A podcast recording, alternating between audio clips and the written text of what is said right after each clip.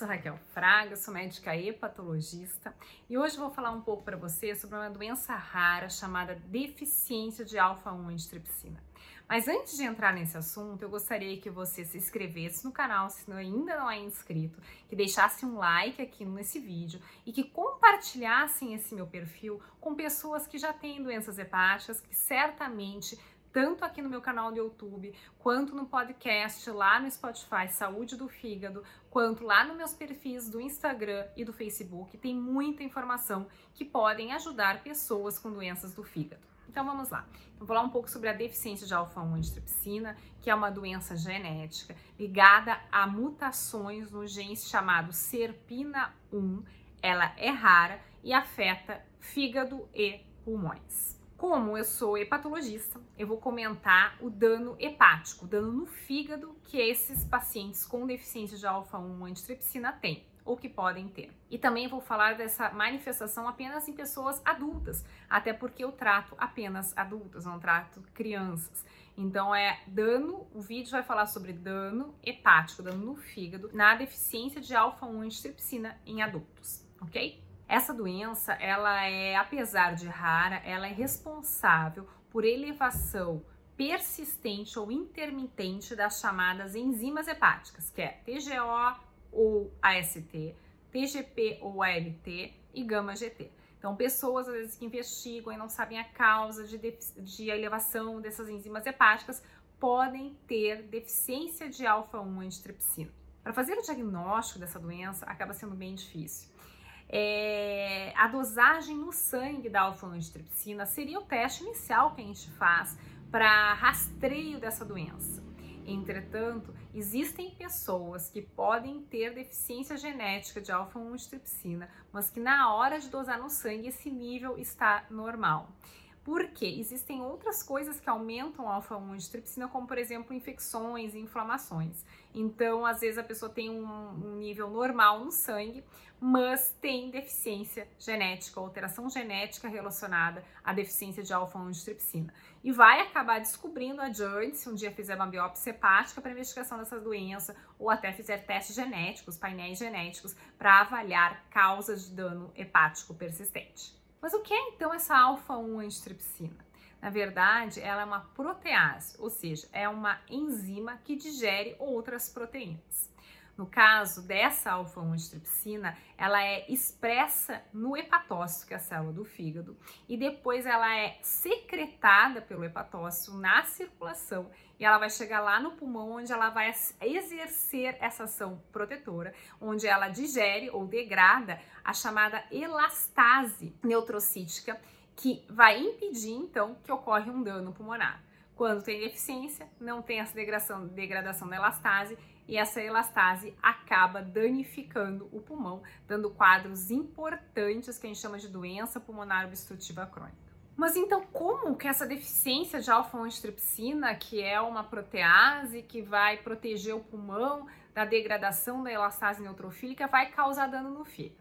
Então, vou explicar para vocês que os mecanismos são diferentes, tá? Então, quando a pessoa, para ela ter doença pulmonar, ela tem que ter uma deficiência total dessa alfa-1 não chegando é, a quantidade suficiente de alfa-1 no pulmão, que acaba então danificando esse órgão.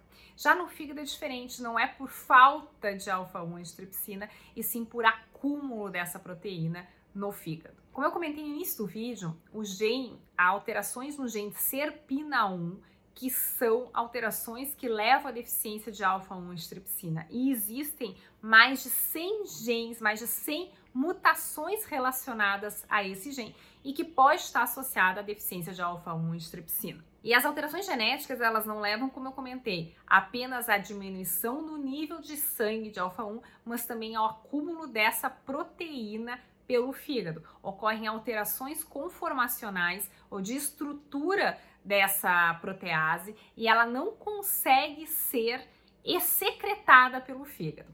Por exemplo, a PIZ, que é o principal que é a principal mutação genética relacionada à deficiência de alfa-1-antitripsina e dano hepático, quem tem essa mutação homozigoto, ou seja, os dois genes alterados, tem mais de 80% da alfa-1 antitripsina gerada não consegue ser secretada do fígado e ela acumula e esse acúmulo da alfa-1 antitripsina dispara mecanismos inflamatórios e de fibrose, levando muitas vezes a cirrose e câncer de fígado. Não sei se ficou bem claro. Então, no fígado, só retomando, não é por falta de alfa-1 antitripsina e sim pela produção de uma alfa-1 é, com alteração de sua estrutura que não consegue ser secretada do fígado e o dano ocorre por acúmulo dela no órgão. E é interessante que as pessoas que têm essa mutação P e Z, elas não costumam ter dano hepático, porque o pouco da alfa-1 que,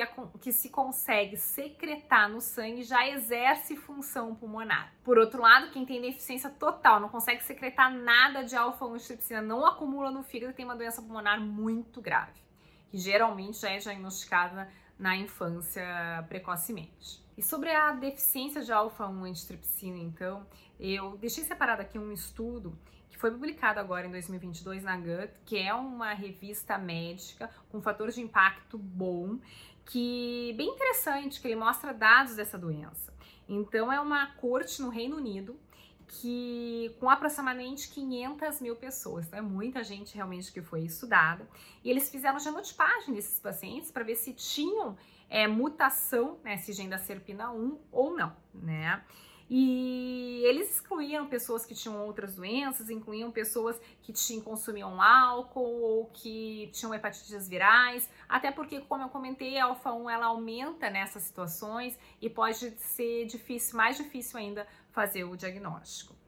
É, e eles encontraram, das, da, aproximadamente 500 mil pessoas analisadas, foram encontrados em torno de 18 mil pessoas com essa mutação PIZ com as suas diversas variantes que existem, né? Porque PIZ é homozigoto, heterozigoto, enfim, associado a outras mutações ou não. E nessas pessoas que possuíam essas alterações genômicas ou de genoma ou no gene da serpina 1, elas possuíam sim elevações significantes ou estatisticamente diferentes da população que não tinha mutação das enzimas hepáticas. Então elas eram um pouco mais elevadas. Então é, que é o que a gente vê na prática. A gente acaba diagnosticando o hepatologista a deficiência de alfa-1 antitripsina em pessoas que vão fazer exames de sangue têm a elevação de enzimas hepáticas de forma persistente. E muitas pessoas também que tinham a mutação, elas não tinham elevação de transaminases, que é AST ou TGO, ALT ou TGP, mas tinham elevação persistente de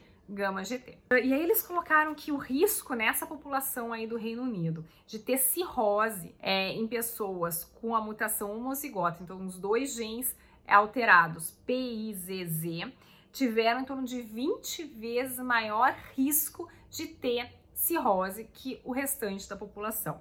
Em relação a, a dados uh, sobre desenvolvimento de tumor, os dados são muito limitados, até porque a gente precisa mais tempo para dizer em relação a carcinogênios, o aumento da, do surgimento de tumores, de neoplasias malignas. E a gente sabe, e a gente viu nesse estudo também, já tinha esse conhecimento, que existem fatores de risco que promovem a aceleração dessa doença ou a aceleração do desenvolvimento de cirrose. Quais são eles? São outras doenças que causam no fígado. Por exemplo, obesidade, que causa esteatose, pessoas que ingerem bebida alcoólica, pessoas que têm hepatites virais, que têm diabetes mellitus, diabetes é um fator de risco muito importante para dano hepático, né? Então, pessoas que têm esses fatores associados têm maior risco de dano hepático caso tenham deficiência de alfa-1 antitripsina. E a questão assim, também você falou, falou, falou, e qual é o tratamento da deficiência de alfa-1 antitripsina?